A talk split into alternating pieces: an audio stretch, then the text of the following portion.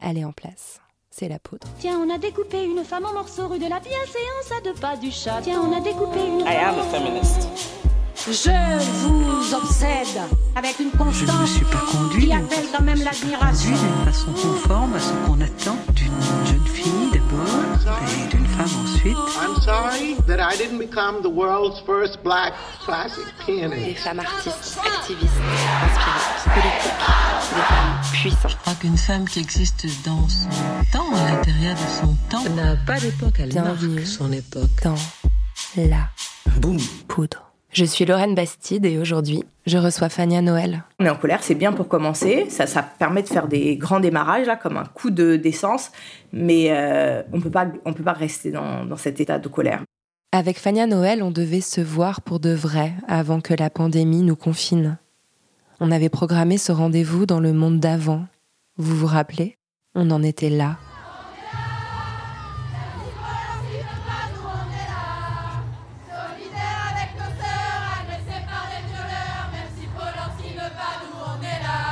Adèle Haenel s'était barrée. Aïssa Maïga leur avait mis le nez dans leur racisme. Virginie Despentes avait dit on se lève et on se casse. À la manif, on était des milliers, déterminés. Et au village féministe, Moissy, La Lab et d'autres assos avaient appelé à sortir de l'effroi. À force de s'époumoner, on commençait à avoir, enfin moi je l'avais, la vague impression qu'on était entendu, que nos cris résonnaient. Et puis d'un coup, silence. Confinés. Enfermés chez nous ou envoyés au front, nous voilà à nouveau silenciés. Nos combats passeront après. Les violences contre les femmes ont augmenté de plus de 30% au sein des foyers depuis le début du confinement. Les femmes les plus précaires, aides à domicile, aides-soignantes, caissières, ouvrières, sont abandonnées sans protection contre la maladie. Dans les médias, sexisme et racisme s'en donnent à cœur joie et un grand quotidien propose à quatre vieux gars blancs de raconter le monde de demain. Comment peuvent-ils penser le monde de demain, eux qui ne comprennent pas même les violences de celui d'aujourd'hui? C'est à elles de l'énoncer. Avec Fania Noël, on a parlé de révolte, de rêve et de révolution.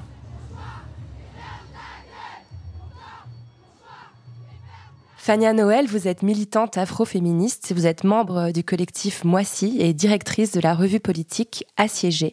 Vous venez de publier un très beau livre, un court et puissant manifeste politique intitulé Afro-communautaire, appartenir à nous-mêmes aux éditions Sileps. On devait se voir pour de vrai, face à face, il y a une quinzaine de jours. Et puis la pandémie en a décidé autrement. Donc vous êtes la première interview de la poudre à distance. Euh, je suis confinée dans ma maison en région parisienne et vous êtes confinée à Paris. Et nous nous parlons euh, par Zoom interposé. Donc tout d'abord, Fania, comment ça va?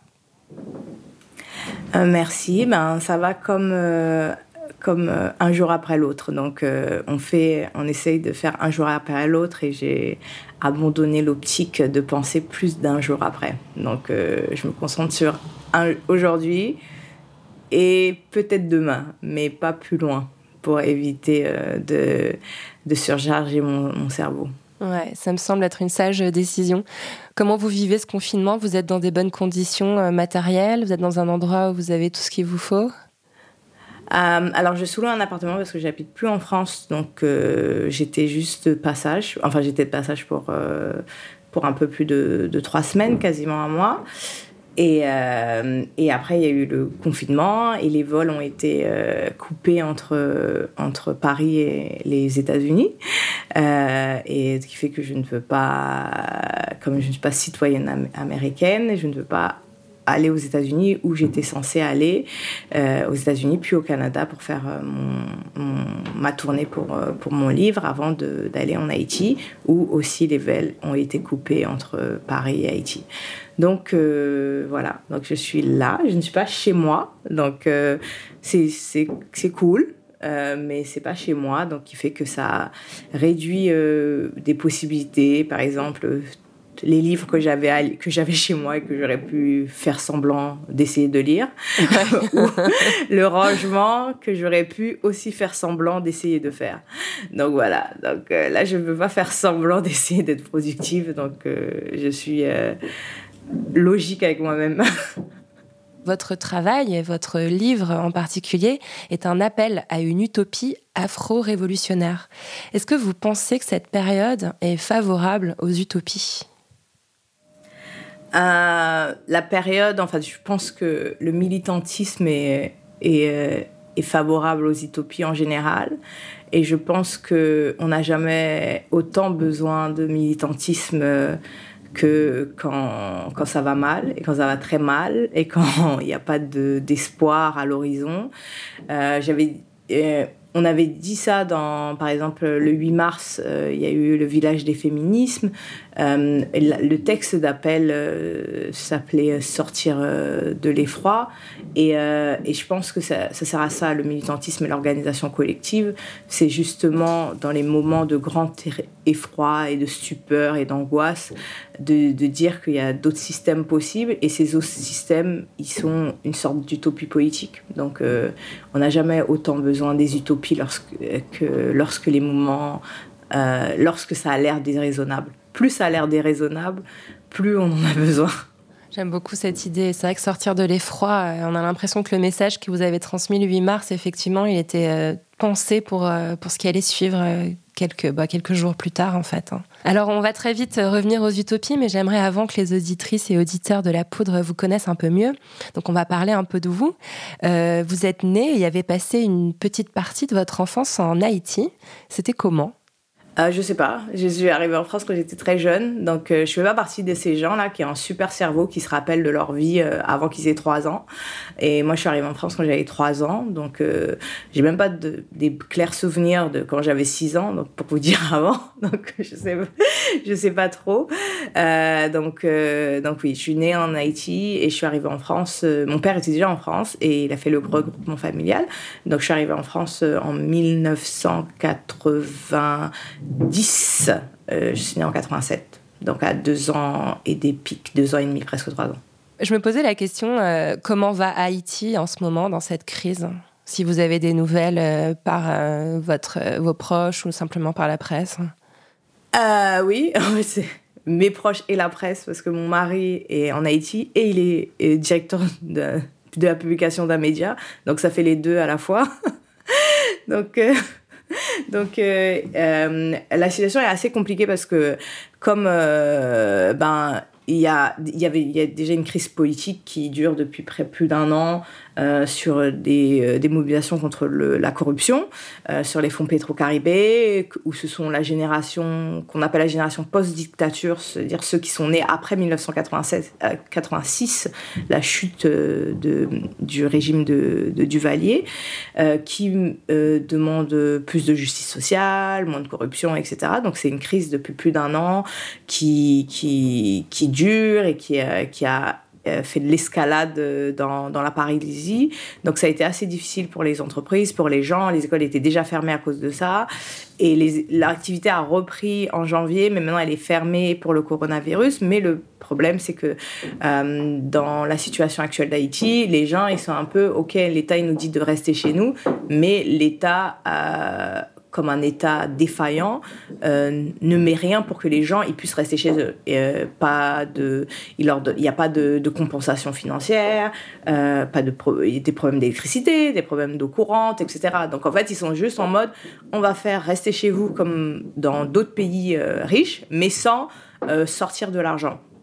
Donc, qui fait que c'est les personnes qui sont plus de classe moyenne et supérieure qui arrivent à rester chez eux, alors que euh, la plupart de la population qui travaille dans l'économie informelle, ils gagnent leurs moyens de subsistance un jour sur l'autre, ou on va dire un jour pour les deux jours suivants. Donc il n'y a pas de, de, de, de, de vraiment stock. Donc ce qui, euh, ce qui fait que ça c'est compliqué. Mais d'un autre côté, Haïti, euh, avec la crise euh, du choléra qui avait eu, qui avait été importé par, par les soldats de l'ONU après le tremblement de terre, euh, on, les Haïtiens, il y avait des productions pour dire qu'il y aurait vraiment des, milliers, des centaines de milliers de morts. il y a eu des, des, morts, des dizaines de, milliers, mais beaucoup, beaucoup moins, parce que les Haïtiens ont euh, appliqué extrêmement à la lettre les consignes de sécurité et euh, les consignes de lavage, de désinfection, désinfection des aliments. Et c'est vraiment une pratique qui est rentrée chez tout le monde de désinfecter tout, tout le temps, euh, le lavage des mains. Donc en fait, ça, ça, permet aussi de, se dire que c'est un avantage parce que comme on a connu une crise sanitaire à une période précédente, il y a des réflexes euh, euh, sur ça qui sont déjà connus par la population. Et d'un autre côté, on a une population extrêmement jeune, dont plus de la moitié de la population a moins de 35 ans. Donc en fait, ce qu'on retient, c'est que finalement, euh, en Haïti comme ailleurs, comme en France, hein, les, plus précaires sont plus exposés, les plus riches sont plus à l'abri, et que les expériences passées euh, aident, euh, aident à, affronter la crise actuelle. en tout cas, si on nous écoute à Haïti, j'en vois plein de force et plein de courage à tous les Haïtiens et les Haïtiennes. Alors donc, vous avez grandi une grande partie donc de votre enfance à Cergy, dans le Val d'Oise. Je crois que votre père travaillait dans la restauration, et j'ai lu dans un portrait de vous cette phrase que vous avez dite à son sujet c'est le pouvoir qui s'est inscrit dans son corps. Vous faites euh, ici référence à Foucault. Et pour moi, ça résonne beaucoup avec le contexte actuel. Euh, les travailleurs et travailleuses précaires euh, qui sont actuellement tout simplement exposés à la mort plus que les autres. ça m'évoque aussi Achille Membe et le, concept de, de nécropolitique. Est-ce que ben, à quel moment euh, vous avez pris conscience de, tout ça? Est-ce que c'est quelque chose qui est venu avec vos études de sciences politiques ou est-ce que dans votre enfance, dans votre adolescence, vous avez déjà cette, euh, conscience-là? Euh, je pense que les études en sciences politiques et en sociologie permettent de reformuler avec un vocabulaire légitime, parce que légitimé par des institutions puissantes et reconnues, certaines choses, mais dont on a déjà l'intuition. Et on peut en fait, on peut trouver cette intuition dans euh, quand on écoute du rap, comme moi, j'écoutais beaucoup de rap, ou du R&B, par exemple. Euh, il y, a, une chanson de, de Wallen euh, quand elle parle euh, de, sa mère euh, balader d'un bidonville d'une rive à l'autre euh, euh, qu'elle parle de, sa mère dans une chanson. Et il y a, y, a, cette question de où on voit les corps qui sont qui sont fatigués en fait. On voit beaucoup de personnes. Par exemple chez les Haïtiens dans la diaspora haïtienne ça c'est connu surtout les Haïtiens qui vivent à New York au Canada ou en France qu'il y en a beaucoup à partir d'un certain âge, ils partent pendant quatre mois parce qu'ils ont des douleurs articulaires, euh, de, des douleurs aux, jambes à cause du froid, mais aussi à cause du fait qu'ils font des métiers extrêmement répétitifs, soit euh, les euh, taxis, nurses, ceux qui sont dans le ménage, etc. Donc il y a vraiment ce, cette, cette, cette, cette, chose qui, même quand on ne fait pas des études en politique en sociologie, on voit les personnes s'affaler, euh, s'affaler dans leur propre dans leur propre corps.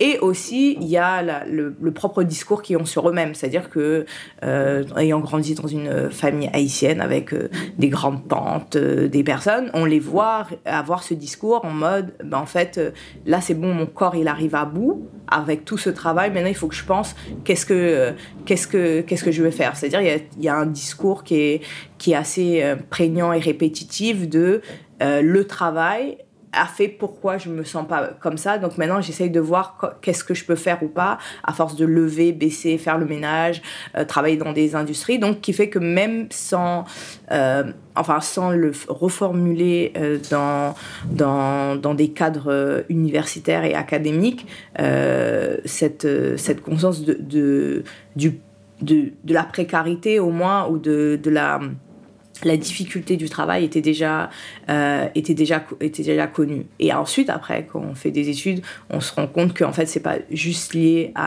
au travail, mais c'est lié à l'organisation du travail et euh, à, à, la, à la distribution différenciée des places, des positions et des ressources dans un système euh, inégalitaire. Donc, ça permet ça. Mais ça permet de...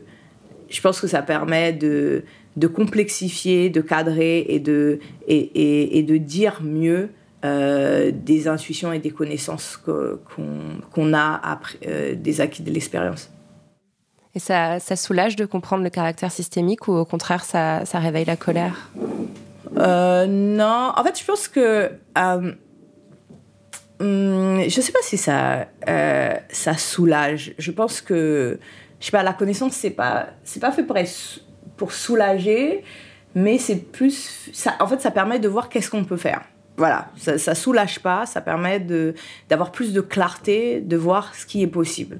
Et euh, et, euh, et, j'aime bien, il y a, Baldwin qui, euh, y a James Baldwin euh, qui euh, qui disait quelque chose que si on veut changer le monde, il faut être dans constamment dans une position qui est, qui est un jeu d'équilibriste entre la conscience parfaite et lucide que le système actuel est va être extrêmement dur, extrêmement difficile et quasiment impossible à changer.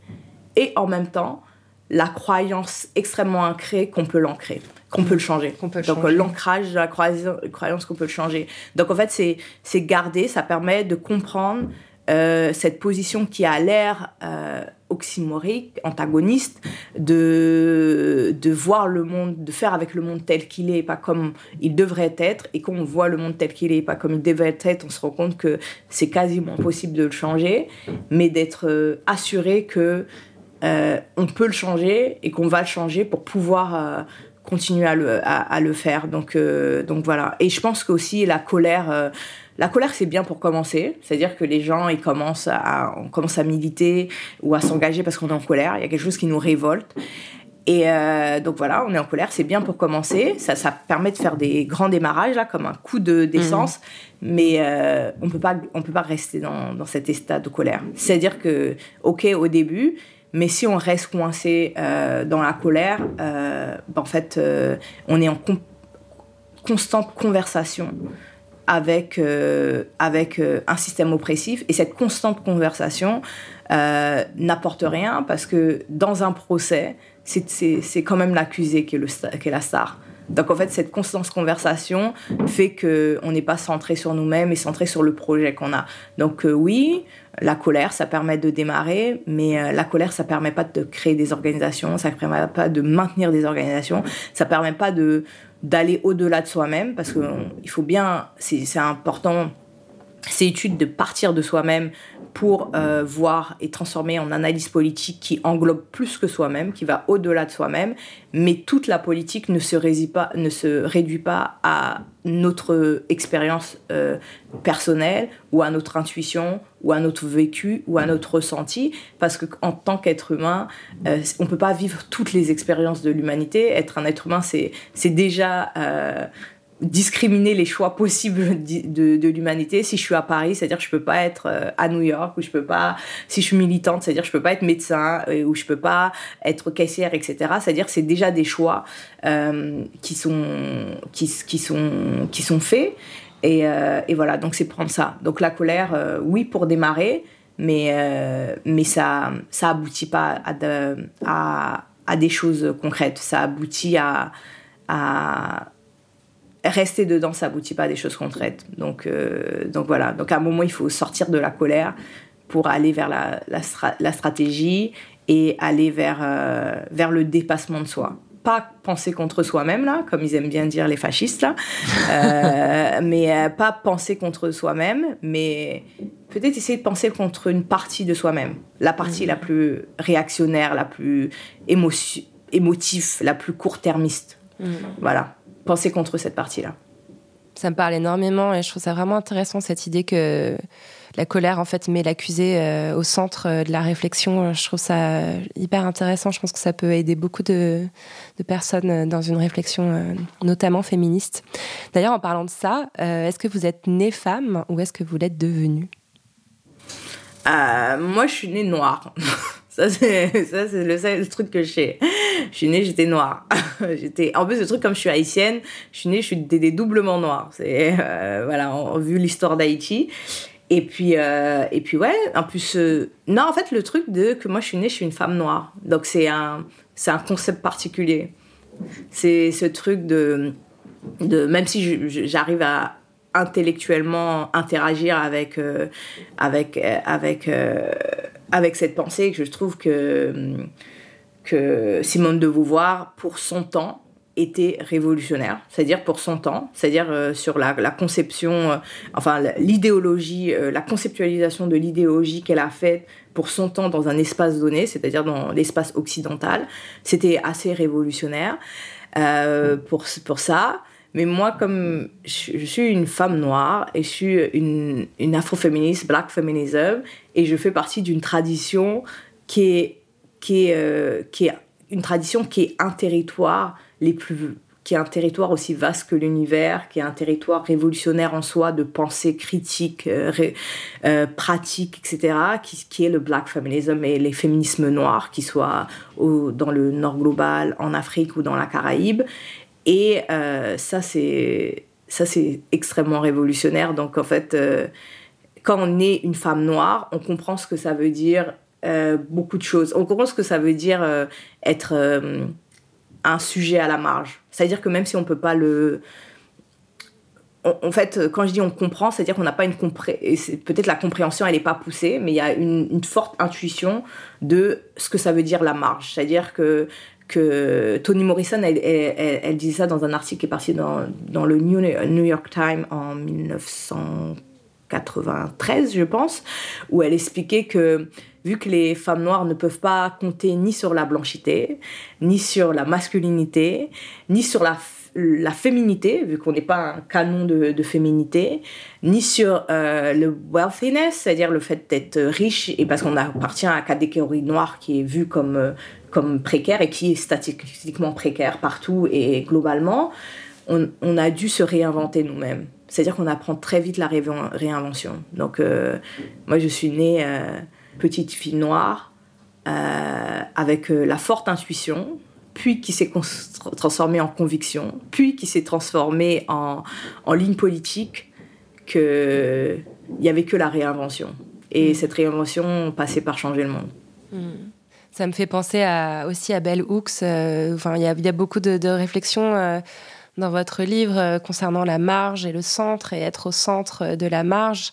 Euh, ça me fait penser à Bellux qui dit aussi que ce mouvement de la marge au centre en fait euh, est, complètement central dans l'afroféminisme. Ça, a nourri votre réflexion et votre réalisation?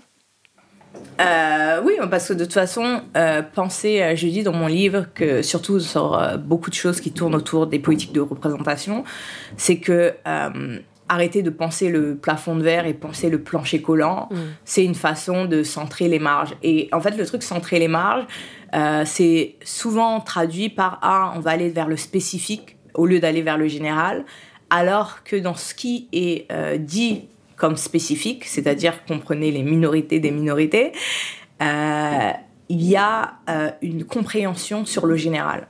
C'est-à-dire la façon dont l'État, le système traite euh, les gens qui sont emprisonnés, ça éclaire sur comment l'État fonctionne, sur qui est à disposition ou pas. la façon dont l'État traite...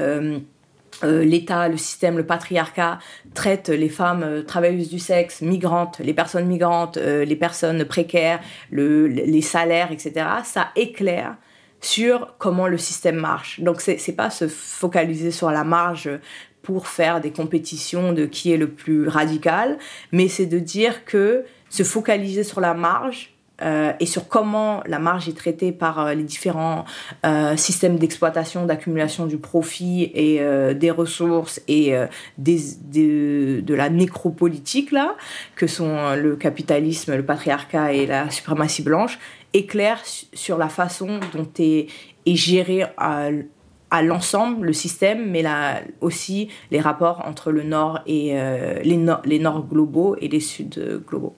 Mmh cette question euh, de, point de vue, effectivement, enfin, c'est une question que je voulais qu'on aborde un peu plus tard, mais comment dans cette période de confinement, euh, finalement, les récits qui émergent, euh, ce sont en fait toujours les mêmes récits de dominants. Enfin, tous ces journaux de confinement qu'on voit pulluler, très bourgeois, très blancs, de personnes extrêmement privilégiées qui racontent leur leur confinement à la campagne, l'école à la maison, etc. Finalement, ça raconte très peu le système, alors que si on pouvait lire chaque jour un journal de confinement euh, d'une caissière à Carrefour euh, euh, qui va travailler tous les jours sans protection, qui voit les comportements d'achat des personnes en panique, etc., on aurait finalement un récit tellement plus juste de la société française et de ce qu'il est en train de se produire en ce moment, non?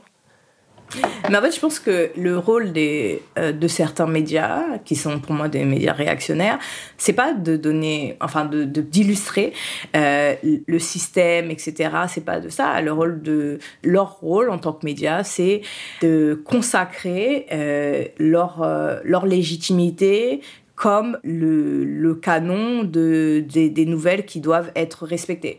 Donc euh, leur rôle, qu'ils qu'ils embrassent comme euh, là ce matin j'ai vu euh, comment il s'appelle euh, euh, s'appelle euh, Guillaume euh, machin là celui qui faisait des chroniques sur Canal Plus il est censé être humoriste il était sur Canal Plus dans dans Ardisson et après il était aussi sur Radio France Ah Il- oui, oui, a- oui, oui, celui qui s'est fait virer là, qui nous a fait chier pendant Oui. des années avec son. euh, oui son- oui, son oui c'est ça c'est. Euh, Oui. Je suis. euh, ah, je l'ai sur le bout de la langue. J'ai plus que 2-3 neurones disponibles, donc j'arrive pas à retrouver les noms, surtout les voilà, noms bah de mecs. lui, bah lui qui, bah lui qui, qui, qui, qui reprochait à Mediapart de, de, de pendant la crise euh, pointer les responsabilités du gouvernement. Donc, on voit bien que monsieur qui avait, qui avait enfilé sa cape, oh mon Dieu, j'ai été viré, euh, c'est euh, le sarkozysme contre moi. Là, tout à coup, euh, vu que ses amis néolibéraux de la Startup Nation qui sont là, tout à coup, il faut rien dire, etc. Ouais. Donc, je pense que les médias font actuellement, enfin certains médias comme le- fait actuellement, ce pourquoi il est là. C'est-à-dire que le système marche parfaitement comme il est censé marcher, avec des médias qui donnent de la place à des personnes qui sont vues, euh, qui sont autorisées à avoir euh, euh, le, le monopole de la parole et habituées à avoir le monopole de la parole légitime et consacré et intéressant. Donc ils écrivent pour les gens qui sont aussi confinés dans euh, 300 mètres carrés dans la rue Vavin à côté du Luxembourg. Donc euh, ils font exactement euh, leur euh, audience, c'est-à-dire qu'ils ont une audience et ils font des choses pour leur audience. Et, euh, et, et euh, le, le reste du monde, le reste de la populace, de les, des gens, ne font pas partie de cette audience. Donc, euh, je sais pas, notre pas surprise. C'est, euh, je pense qu'ils marchent exactement, ils font exactement ce pourquoi et ils sont là et euh, et, et le fait qu'ils ils aient trouvé que ce soit une bonne idée, qu'il y ait des gens qui se sont retrouvés, ils ont dit ah ouais, on va faire ça et on va demander à un tel, etc. Et ça va être génial. Stéphane Guillon. Ça va être bien. voilà Stéphane Guillon. Pourquoi je voulais la- le dire Guillaume? C'est à cause du Guillaume, Bref. le Guillaume. Euh, oui, c'est ça. Bah voilà, bah, Stéphane Guillon. depuis tout à l'heure. Euh, voilà, Stéphane Guillon, euh, bah, il s'est fendu d'un tweet ce matin. Donc voilà, donc tous ces gens, je pense qu'ils sont extrêmement assurés de, euh, de la pertinence euh, de leur existence et de ce qu'ils font. Ils ont pas d'être assurés de, leur de la pertinence de leur existence. Moi, je suis une grande humaniste. Je pense que les, êtres humains ont le droit d'être assurés de la pertinence de leur existence, mais de la pertinence de, de l'importance qu'ils ont, qu'ils font, et aussi que comme de l'im- de l'importance que ce qu'ils ont à dire et euh, leur analyse pour autrui. Alors Mhm. que complètement on aurait pu s'en passer. Mais euh, il faut être ancré dans, dans beaucoup, beaucoup, beaucoup d'assurance de, de son importance pour euh, penser que, que d'autres gens aimeraient lire euh, ce que ce que ce qu'on fait dans sa maison de campagne. Vraiment beaucoup. Et en plus sur des formats payants. Sur des En formats plus. payants. Ouais, ouais. je trouve ça vraiment euh, super intéressant. Et puis, je crois, je que ça se, ça se traduit même dans la syntaxe. Il y a, vraiment, euh, de- depuis, depuis deux semaines, quand je lis la presse, je note en fait qui a droit au jeu. Et il y a vraiment une différence entre les personnes qui ont le droit d'écrire à la première personne, qui ont le droit de dire je, et, euh, tout, ce, peuple euh, dominé qui est toujours un E, un L. C'est-à-dire que même quand on rend hommage aux infirmières, aux aides-soignantes, euh, aux caissières, aux ouvriers, aux, agriculteurs et agricultrices, c'est un E.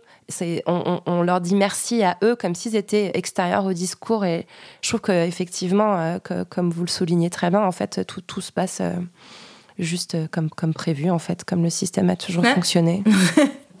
c'est ça. Euh, pour revenir un petit peu à votre parcours, euh, vous, vous avez commencé, euh, comme, comme d'ailleurs plusieurs militantes afroféministes aujourd'hui, je pense notamment à Amandine Gay, que vous connaissez bien. Vous avez commencé dans des cercles militants traditionnels. Vous avez fait un petit tour par le PS. Vous avez aussi fait un très bref passage, je crois, par Oser le féminisme, avant de, de- vous orienter vers, vers un autre militantisme. Est-ce que vous, vous, avez, vous arrivez à dire finalement ce qui, manquait dans ces cercles-là pour qu'une militante féministe, antiraciste et anticapitaliste puisse y trouver un espace sécurisé euh, euh, ben, en fait, euh, pas oser le féminisme. Oser le féminisme, je suis allée à une de leurs réunions et j'ai même pas j'ai pas survécu deux heures. Euh, j'ai pas, survécu, j'ai pas survécu deux heures. Donc, il faut une réunion d'information. Et après, j'ai OK, merci pour les informations, au revoir. et euh, voilà, c'est ça. Et après, euh, ouais, ben, quand je suis sortie du, du, lycée, voilà, quand je suis sortie, euh, enfin, quand j'ai commencé mes, mes études, euh, c'était en quelle année? En quelle année? Ségolène Royal s'est présentée En 2007 2007, 2007, il me semble, hein, ouais. Voilà, c'est ça. Ben, c'était la vague.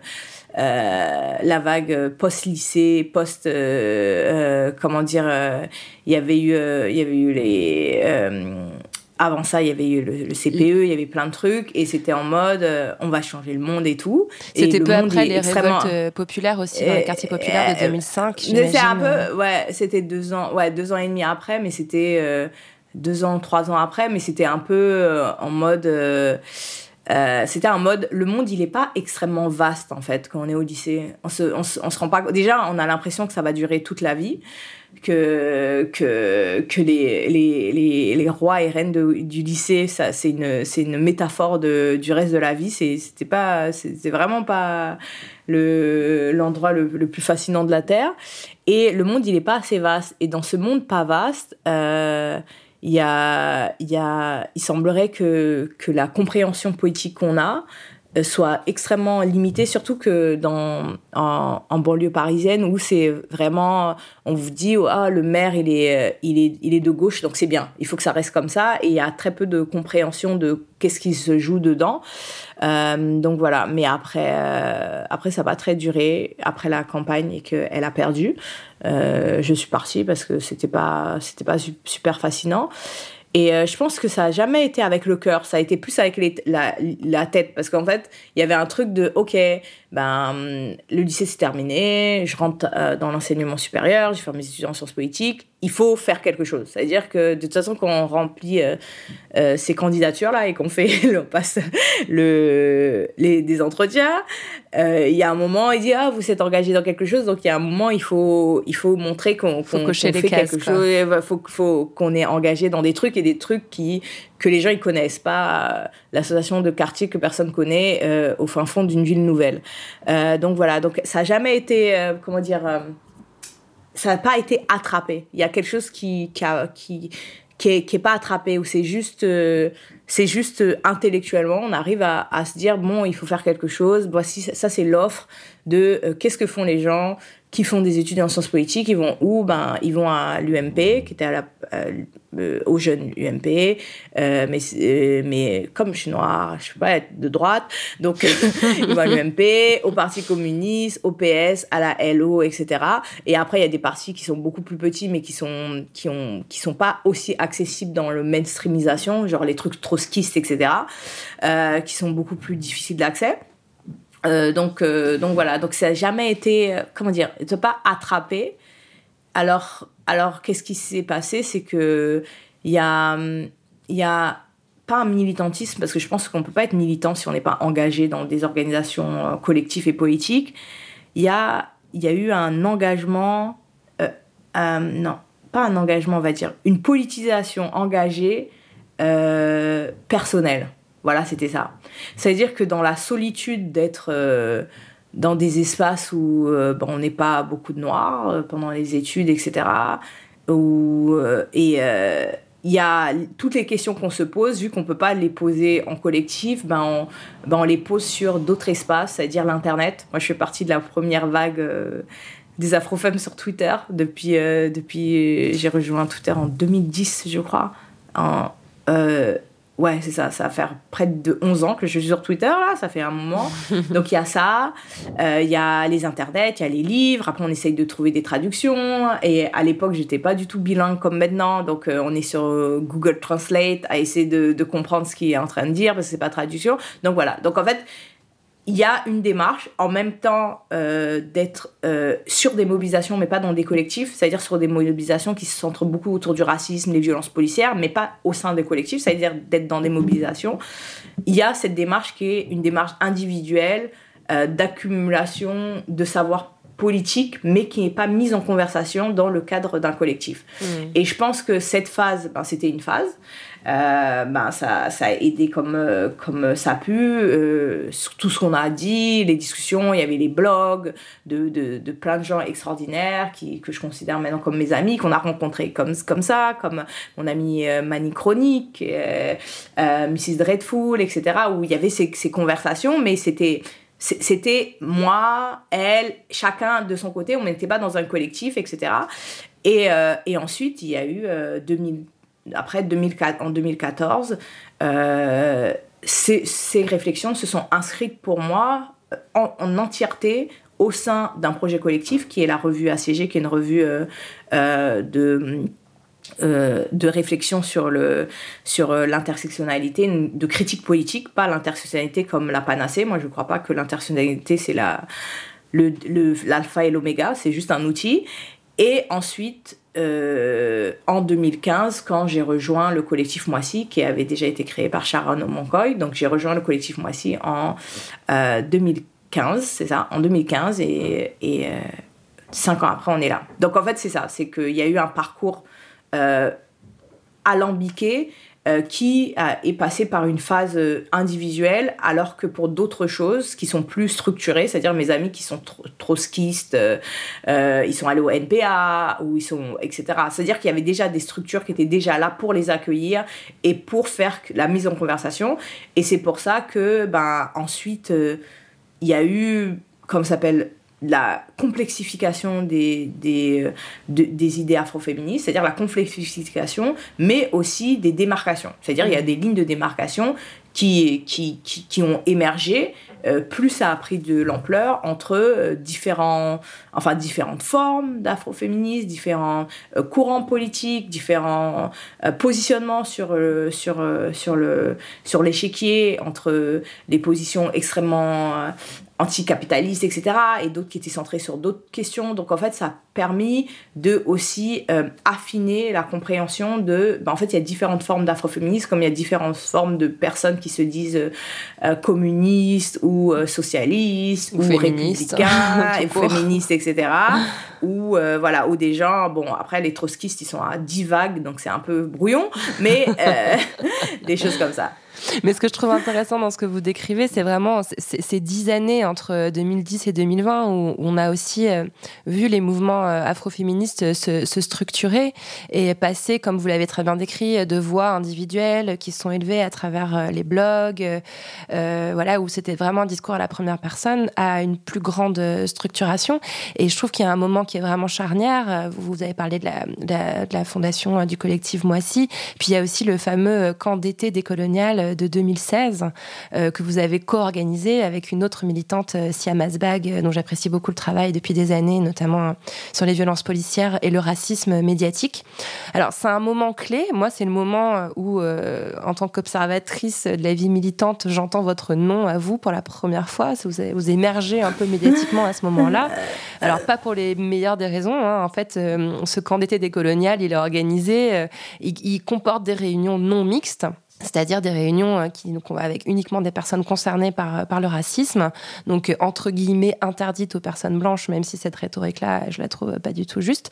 Et la presse, notamment de gauche, s'enflamme, tout le monde a son mot à dire, Najat Vallaud-Belkacem condamne ces réunions, et donc cette discussion sur la non-mixité commence, elle se poursuivra après avec le, fameux festival aussi de Moissy. Bon, je voulais faire cette espèce de résumé pour, pour bien resituer les choses aux personnes qui n'auraient pas forcément suivi. Moi, j'aimerais savoir si, à force d'être confronté à cette question, vous avez fini par comprendre ce qui dérangeait tant euh, la France dans cette notion de non-mixité Le truc, c'est que le camp d'été des coloniens, c'était un truc antiraciste. C'est-à-dire que c'était pas afroféministe, c'était vraiment antiraciste avec euh, des militants, euh, des personnes noires, arabes, asiatiques, juives, antiracistes. C'était sur l'antiracisme, le camp d'été décolonial. Euh, le festival Nyansapo, euh, en fait, il y avait, il y a deux choses qui ont l'air pareilles parce que c'était la non-mixité, mais en fait, c'était très, langue était différente. Donc, moi, je pense pour le camp d'été décolonial, ce qui s'est passé, euh, c'est que euh, il y a un discours prégnant sur la pathologie, euh, sur une, soi-disant pathologie euh, des milieux antiracistes en France, qui sont dits comme des coloniaux, qui seraient pathologiquement patriarcaux, sexistes, blablabla, etc. Donc là, ce qui s'est passé, c'est que le camp d'été colonial était organisé par deux femmes et dont l'une était une militante afroféministe. Donc, l'angle sur lequel, euh, machin, etc., l'angle, oh mon dieu, c'est des méchants patriarcaux, c'était pas possible de le faire. Donc, il fallait trouver un autre angle. Donc, l'autre angle était, oh mon dieu, c'est interdit aux blancs. Et la question, c'est pas vraiment. En fait, ça, c'était un, ça, c'est un piège qui était tendu pour centrer la question sur euh, la non-mixité. Alors que c'était le cheval de bataille, la non-mixité, c'était pas le problème du, c'était pas vraiment le problème que les gens ils avaient avec le camp d'été décolonial.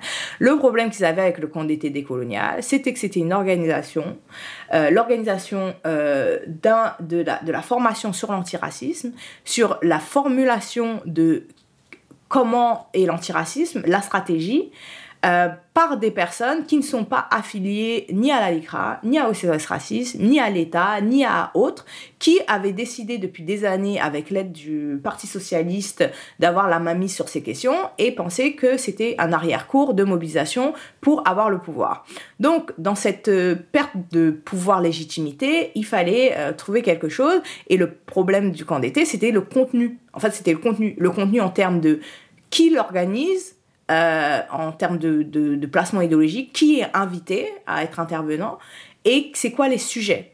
Parce que très clairement, il y a des organisations qui sont des organisations non mixité en fait, en vrai, qui sont financées par l'État, mais vu que ces organisations, ce qu'elles disent, c'est oh mon Dieu, nos communautés, c'est vraiment l'enfer. Heureusement qu'il y a la République pour nous sauver, ça ne pose pas de problème. Donc en fait, c'est c'est ça qu'il était question et c'était vraiment, enfin, le fait avec euh, Siam, on a refusé de répondre à toutes les les interviews. Donc, euh, effectivement, notre nom était partout médiatiquement, mais on ne répondait pas. Donc, euh, beaucoup de gens y parlaient, mais on a fait une seule, on a fait une interview avec nous-mêmes parce que on trouvait que les questions, elles étaient nulles et on, on, on a fait des, vraiment des bonnes questions. On est vraiment doués. Donc, on s'est fait une interview avec nous-mêmes pour répondre aux questions qui, on pensait, auraient été utiles euh, de, de, de poser pour expliquer que, en fait, toute cette formulation et le cadrage euh, l'imposition de problématiques qui était faite par les médias et par les politiques, quand Najed Vallaud-Belkacem va à l'Assemblée nationale dire que c'est un, c'est un danger pour la République, que le Premier ministre il va à, à France Inter dire qu'on est deux dangers pour la République, etc. On a envie de se poser, mais euh, franchement, les, les, les gouvernements euh, qui est de gauche, hein, euh, c'était à l'époque où c'était à gauche au pouvoir euh, de soi-disant la cinquième puissance mondiale, ils n'ont pas autre chose à faire. Et si la République, elle est en danger pour une réunion euh, de trois jours pour 200 personnes, je pense que euh, très clairement, il faut repenser la République. Donc voilà. Et Nyansapo, ça c'était un autre problème parce que Nyansapo, je pense que ça ça a vraiment enfin ça a été plus c'était vraiment le le truc de oh mon dieu c'est interdit en blanc était vraiment plus délicat parce que comme c'était euh, des espaces pour les femmes noires c'est-à-dire qu'il n'y avait pas que les blancs en fait. Il y avait les hommes noirs qui pouvaient pas aller, il y avait d'autres types d'hommes qui pouvaient pas venir, il y avait des femmes qui n'étaient pas noires qui pouvaient pas venir. Donc là, ça a été un peu plus touchy et ça a pu mont- ça a montré aussi euh, un antiféminisme particulier dans le féminisme.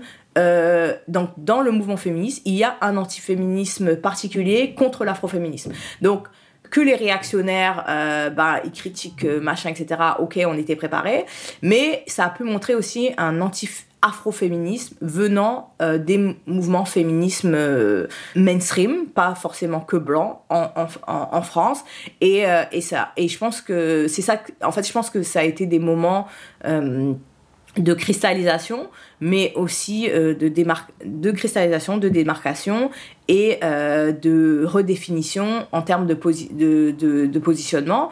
Et, euh, et, voilà, mais on a survécu aux polémiques et, euh, et on l'a fait, on l'a refait, parce que c'est important de, refaire les, les, choses quand une fois on, l'a fait. Il y a eu un deuxième quand on était décolonial une année plus tard. Et, voilà, il y a eu un deuxième nom de Sapo l'année passée, l'année dernière, en 2019 ou en 2018. En 2019, il y a eu un, un, un deuxième nom de Sapo. Donc, euh, donc voilà, revenir et le refaire, c'est mm. euh, c'est important. Et je pense que, que voilà, maintenant, euh, il y avait un temps pour les polémiques, mais, mais, mais c'est plus intéressant d'être dans les polémiques ou dans l'actualité. Donc, donc voilà. Hmm. Moi, je voulais quand même, euh, j'ai relevé cette phrase euh, vraiment très révélatrice, je trouve, la réponse de la LICRA, donc euh, la Ligue contre le racisme, hein, qui est un peu l'organe institutionnel supposé lutter contre le racisme, qui a dit les organisatrices ont fait leur choix, refusé de croire en l'égalité. Je trouve que tout est là parce que il y a vraiment, enfin, se, ils se trahissent eux-mêmes, quoi. L'égalité, ça doit être une croyance, c'est certainement pas une réalité, quoi. Non, c'est pas.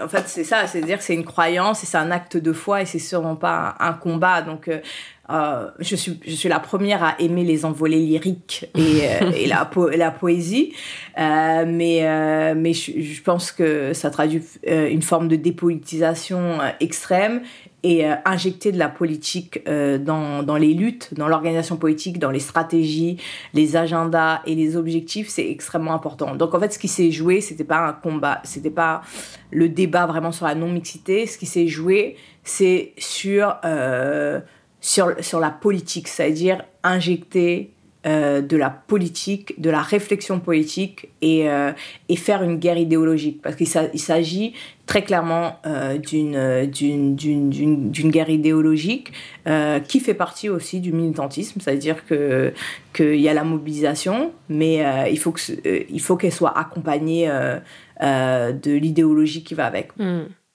si on avait besoin de démontrer à la LICRA euh, que l'égalité est peut-être une croyance, certainement pas une réalité, euh, la crise qu'on traverse, euh, elle est quand même très efficace. toutes les dominations systémiques sont accentuées. tout est là, la domination de classe, la domination de race.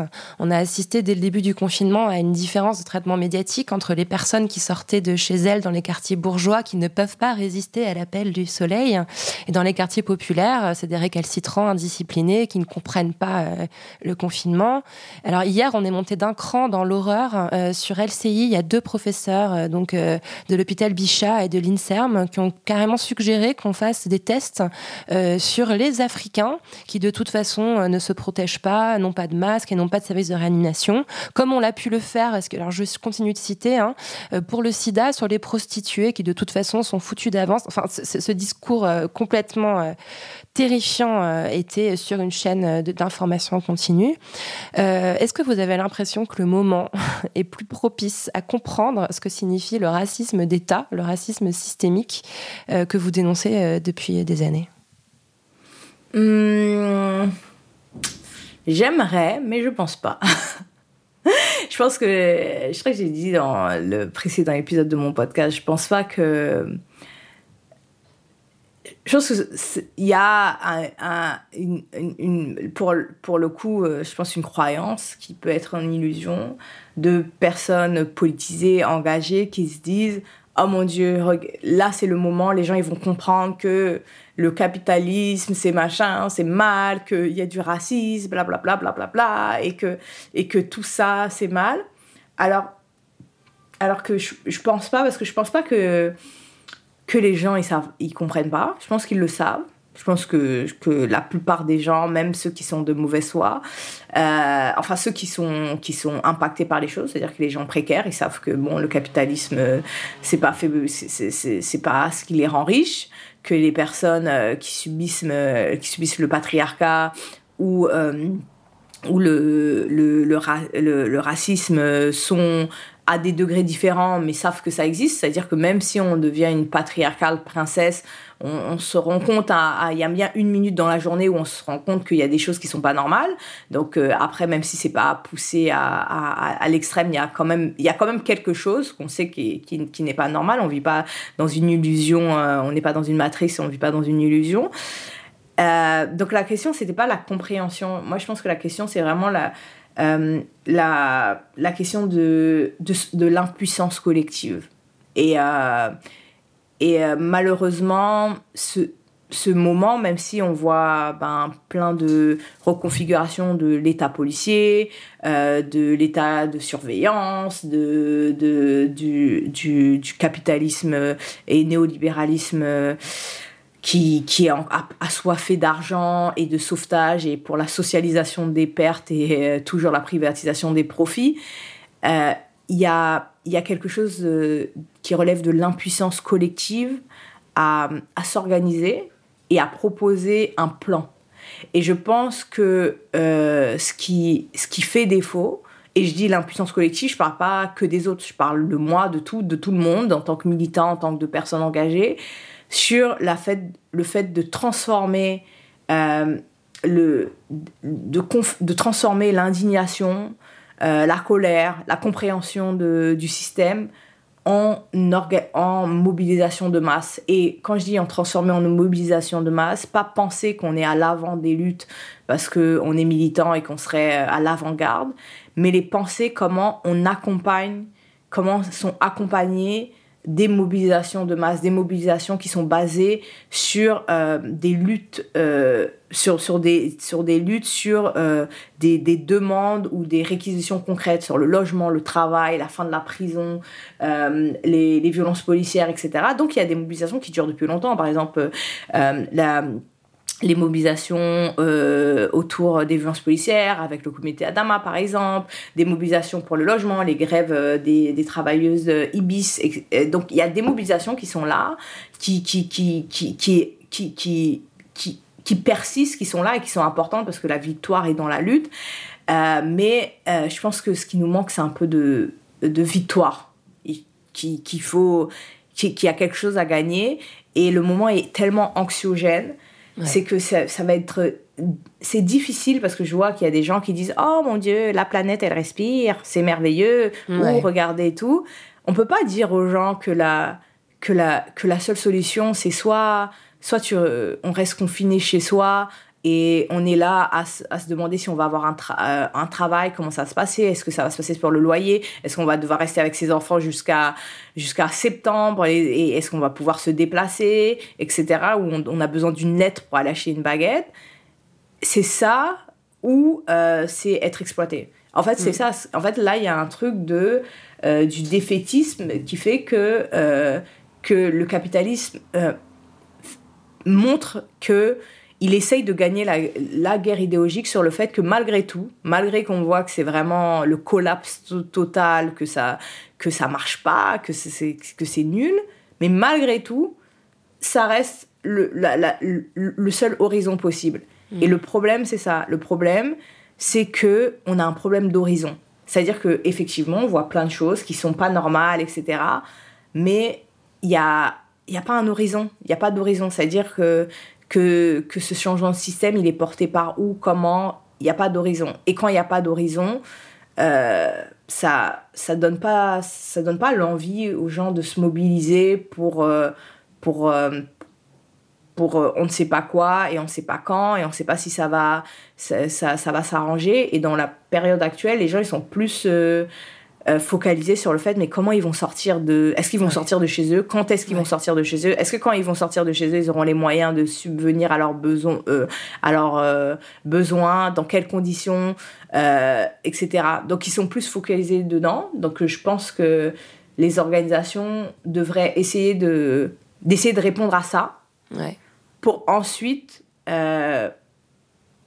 essayer de faire autre chose. Mais je pense que le temps actuel c'est plus un temps de montrer qu'on peut, en tant qu'organisation, apporter du, du support et euh, du, du soulagement, on va dire, euh, aux individus, aux personnes, aux collectivités, en termes d'organisation matérielle et concrète, et euh, pour pouvoir avoir plus de gens qui ont de temps de cerveau disponible pour réfléchir à qu'est-ce qu'on fait après. Vous, parlez, euh, vous parlez des, foyers, euh, des personnes individuelles. J'aurais voulu qu'on ait encore plus de temps pour parler de, votre livre, mais j'encourage vraiment tout le monde à le lire parce qu'en plus, ça se lit vraiment en une heure. C'est un, c'est un, un, un, pamphlet écrit avec beaucoup de fluidité et qui est en, même temps plein d'idées politiques très élaborées. Et il y a une notion que je trouve éclairante, c'est celle du déni du rêve hétérosexuel pour les personnes noires, euh, pour les couples de personnes noires en particulier. Je trouve ça particulièrement pertinent en cette période où euh, on retrouve en fait euh, bah, le foyer. Euh, celles qui sont mères de famille se retrouvent bah, dans une situation uniquement de mère de famille pratiquement avec bah, l'idéal de s'occuper des enfants à la maison, de faire la, cuisine, etc. Et vous expliquez très bien dans votre livre que l'idéal de la housewife noire n'aura jamais le même statut que celui de la house, housewife blanche dans l'imaginaire collectif. Est-ce que vous pouvez rapidement développer cette idée qui peut, je pense, pas mal nous éclairer mais en fait, le truc, c'est parce que euh, elle a pas vraiment existé. C'est ça le, truc, c'est qu'il y a, un imaginaire euh, dans la modernité, surtout euh, avec euh, l'ascension de la, bourgeoisie, euh, dans, les sociétés euh, occidentales, capitalistes, de, des, on voit les petites figurines qui date des années 50-70 euh, avec euh, le, brushing, la, robe et euh, les, petites jupes un peu pin-up qui est à la maison, qui attend qu'il rentre dans, dans un, dans, de son boulot qui est dans une industrie parce qu'on est dans une période de de plein emploi. donc cette image-là qu'on peut voir dans Mad Men, dans les trucs comme ça, existe pour des femmes blanches les sociétés occidentales parce qu'il était possible de vivre sur un salaire. Mais euh, il n'y a, pas eu de possibilité pour les femmes euh, noires euh, et même les femmes blanches précaires de vivre pour un salaire. C'est-à-dire que les ouvrières euh, en Grande-Bretagne, par exemple, elles vivaient pas sur un salaire. Elles vivaient, elles, vivaient pas sur, euh, elles pouvaient pas vivre sur un pour, un pour un salaire. Les agriculteurs, les agricultrices non plus. Les femmes noires, euh, surtout pensées dans dans cet imaginaire de de rêve de famille nucléaire avec deux enfants, un chien qui qui est conceptualisé aux États-Unis pour vendre le rêve capitaliste. Euh, dans cet espace géographique les États-Unis, les femmes noires arrivent dans cet espace, les femmes qui sont africaines mais après qui deviennent noires de fait dans cet espace pour travailler. Donc il n'y a pas eu un moment où elles sont arrivées pour être autre chose que euh, des forces de travail. Euh, dans la Caraïbe, pareil, c'est-à-dire qu'il n'y a pas eu un moment, donc tous les discours de oh mais le capitalisme a arraché les femmes de leur foyer pour aller les faire travailler pour des patrons, ça, c'est euh, un discours réactionnaire qui considère comme femmes que les femmes de classe moyenne et mmh. supérieure qui avaient des salons et qui restaient chez elles. Parce qu'en fait, la majorité des femmes, elles travaillaient. Elles, elles ont, Je suis en train de lire euh, Backlash de Suzanne Faloudi, c'est exactement ça qui est décrit, c'est super intéressant. Ouais. Elles, elles, étaient, elles étaient obligées de travailler. Donc en fait, euh, ces discours réactionnaires de, de, pseudo, pseudo communistes là, qui disent que c'est le capitalisme qui a arraché les femmes à, leur foyer en, les, en les exploitant au travail euh, ne considèrent comme femmes que les femmes euh, de classe supérieure et du haut de la classe moyenne, euh, parce que les autres, elles ont toujours travaillé. Cette idée qu'il y avait des femmes, là, elles se tournaient les pouces et elles attendaient que, que, que Jean-Robert arrive pour leur enlever les pantoufles. non, non, ça, ce n'est pas la réalité des, de, de, la grande majorité, de la grande majorité des femmes. Et pour revenir sur, cette, sur, sur, sur ce truc de, de housewife, de, de femmes au foyer, c'est qu'il y a une pathologisation et une pathologisation et euh, pathologisation et, stéréotype et également euh, euh, hypersexualisation euh, des femmes noires et de leur rôle comme s'appelle en tant que mère. C'est-à-dire une pathologisation dans le fait où ben en fait elles font trop d'enfants. Une stéréotypisation dans le fait où elles s'occupent pas de leurs enfants il y a, y a, ça aussi. Euh, et, et, et, aussi, euh, il y a une partie de criminalisation parce que leurs enfants, comme ils deviennent des délinquants, ils sont criminalisés et elles, de fait, elles sont criminalisées aussi. On peut se souvenir des propositions qui font que, par exemple, si vous avez un logement HLM et qu'un de vos enfants est impliqué dans du trafic de stupéfiants, vous perdez le logement HLM. Mmh. Ça s'appelle, c'est une des politiques euh, ethno-raciales qui, qui, sont cachées derrière la guerre à la drogue, mais la guerre à la drogue sert aussi à ça. Donc, il y, y, a cette pathologisation du fait que même si elles sont des femmes au foyer, machin, etc., avec leur petite euh, maison et leurs deux enfants, il y a quelque chose qui qui, qui est un peu... Elles, sont toujours suspectées. Mm. Et dans le même fait, parce que le, la misogynie noire, c'est-à-dire la, le- le- la misogynie racialisée que subissent les femmes noires, est basée sur, comme le racisme, sur euh, la contradiction euh, de, des stéréotypes. C'est-à-dire qu'à la fois, elles sont vues comme des mauvaises mères, mais à la fois, elles sont vues comme celles qu'on embauche pour s'occuper des enfants de, Ouais. des Blancs. C'est-à-dire que elles sont à la fois considérées comme des mauvaises mères pour leurs propres enfants, mais par contre, quand il faut embaucher des nannies, etc., c'est elles. C'est-à-dire qu'elles sont, elles ont à la fois l'imaginaire de la nanny et à la fois l'imaginaire de la mauvaise mère, ce qui fait, qui est extrêmement antagoniste, ce qui est très très antagoniste. Elles sont à la fois vues comme hyper sexualisées, euh, qui ont plein d'enfants et c'est des welfare queens, etc. Elles s'occupent pas de leurs enfants, mais à la fois vues comme non désirables. C'est-à-dire, mais comment elles font pour prendre des enfants si elles sont personne veulent d'elles?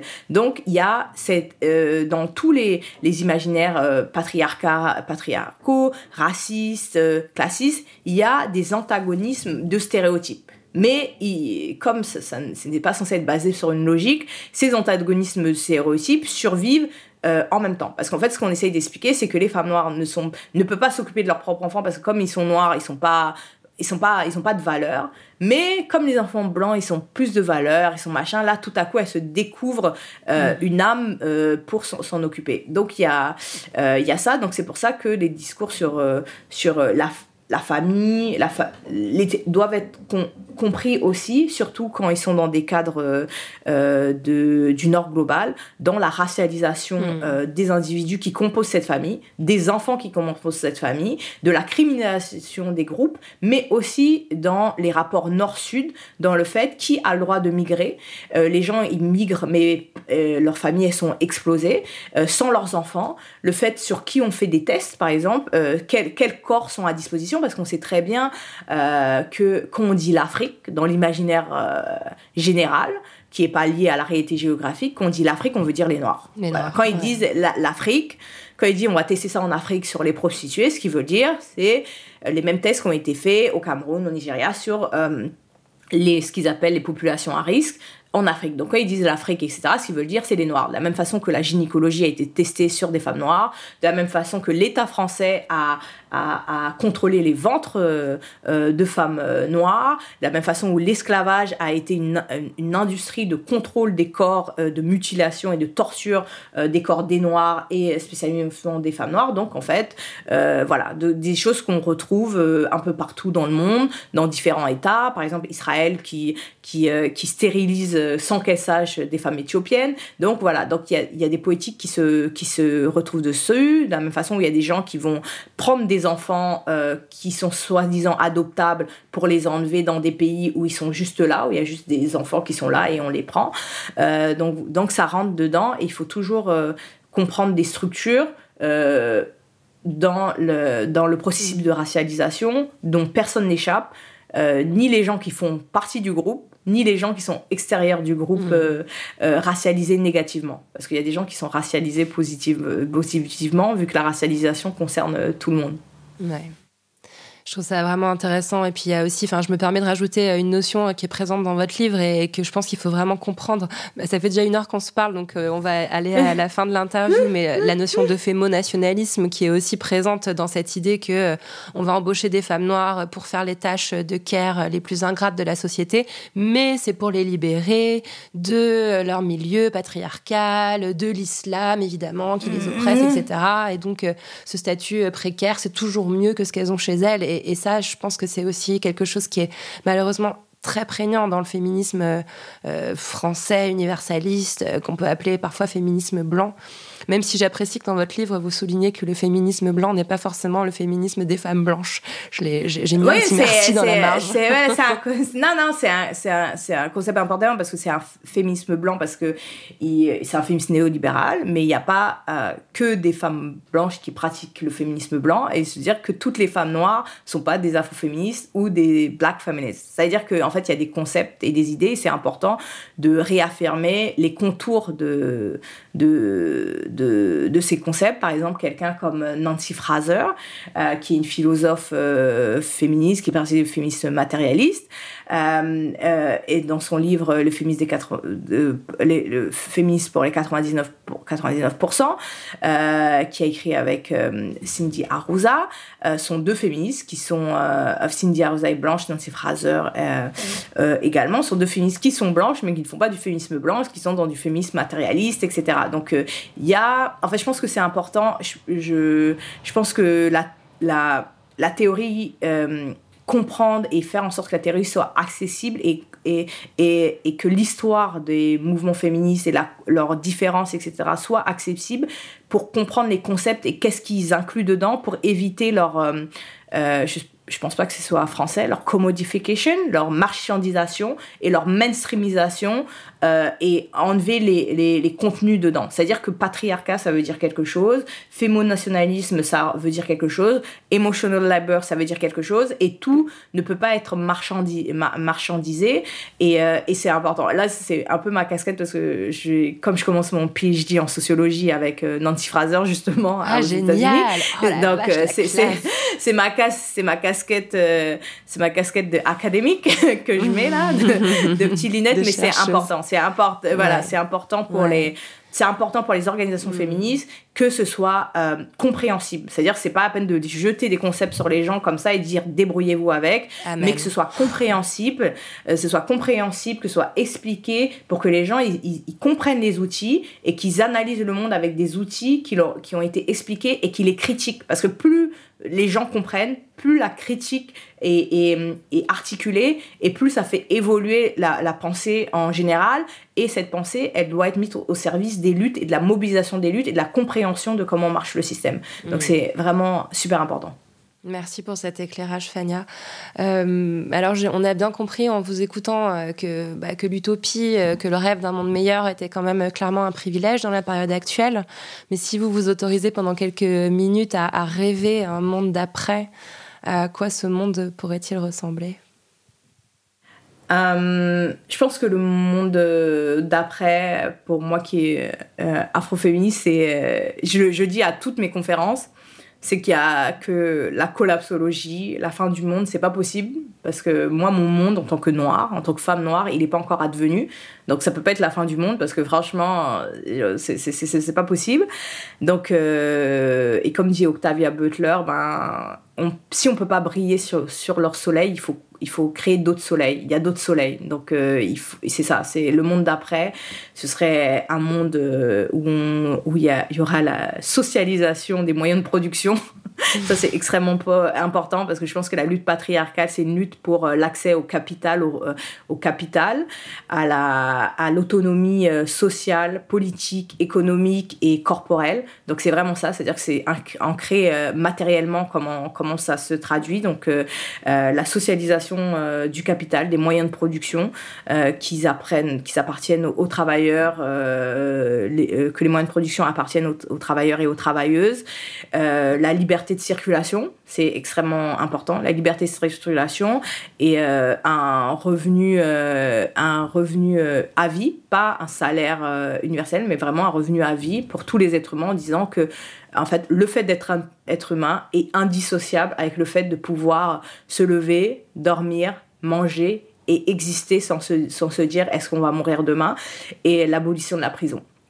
parce que je pense que, que, que, ce sont des espaces euh, qui traduisent euh, l'impossibilité de penser la liberté, la dignité et euh, la réparation, que ce soit pour la société, pour les victimes, mais qui sont ancrés dans l'idéologie du pouvoir, de la domination et de la contrainte des êtres humains sous prétexte de, de, de, de punition. Donc voilà, et en tant que panafricaine, bien sûr, l'autonomie euh, politique, économique, souveraineté et indépendance euh, des pays d'Afrique subsaharienne et de, et, de la, et de la Caraïbe. Donc ça, ce sera le monde d'après, mais le monde d'après le corona, sûrement d'après moi, ah, d'après mon, existence et ma vie, d'après euh, peut-être, j'espère pas l'existence de mes enfants si un jour j'ai des enfants ou des petits-enfants, mais, mais je pense que il y a quand on est militant, les gens ils disent ah c'est une petite goutte d'eau dans l'océan. Ben il n'y a que des gouttes d'eau dans l'océan. Donc chacun doit faire sa paire. Merci beaucoup Fania. Ça évoque quoi pour vous la poudre? Euh, bah moi, je suis haïtienne, donc la poudre, c'est la guerre, donc on a gagné. Donc euh, c'est ça, c'est les canons. Euh, c'est la première, la seule révolution de l'histoire de l'humanité faite par des esclaves qui a abouti à un État indépendant. et c'était un changement conceptuel, non local, mais global, sur le fait que des individus qui n'étaient même pas considérés comme des sujets poétiques, mais comme des biens meubles, ont conceptualisé, mis en pratique leur victoire euh, sur la suprématie blanche pour devenir le premier pays du Sud global dans le sens de l'antagonisme avec euh, le Nord global et porter une idée révolutionnaire, radicale, extraordinaire. Euh, que, que être noir et être libre, c'est possible. Merci, merci mille fois Fania Noël. De rien. Merci à Fania Noël d'être venue faire parler la poudre avec moi. La poudre est un podcast produit par Nouvelles Écoutes. Merci à Aurore Meyer-Mailleux pour la réalisation, à Gaïa Marty pour la programmation, la prise de son et le reste. Au mixage aujourd'hui, Charles de Cilia. Merci à Bonnie Banane pour sa chanson dans le générique. Merci à vous pour l'écoute. On se retrouve sur Internet Instagram, Twitter, Facebook. La poudre est partout. Si vous avez des réflexions, des compliments ou des critiques à faire, n'hésitez pas. J'adore ça. Ah, j'allais oublier, pour lire les mêmes livres que moi, allez sur le site La Poudre Lit. Vous connaissez la suite. Prenez soin de vous et continuez de faire parler la poudre.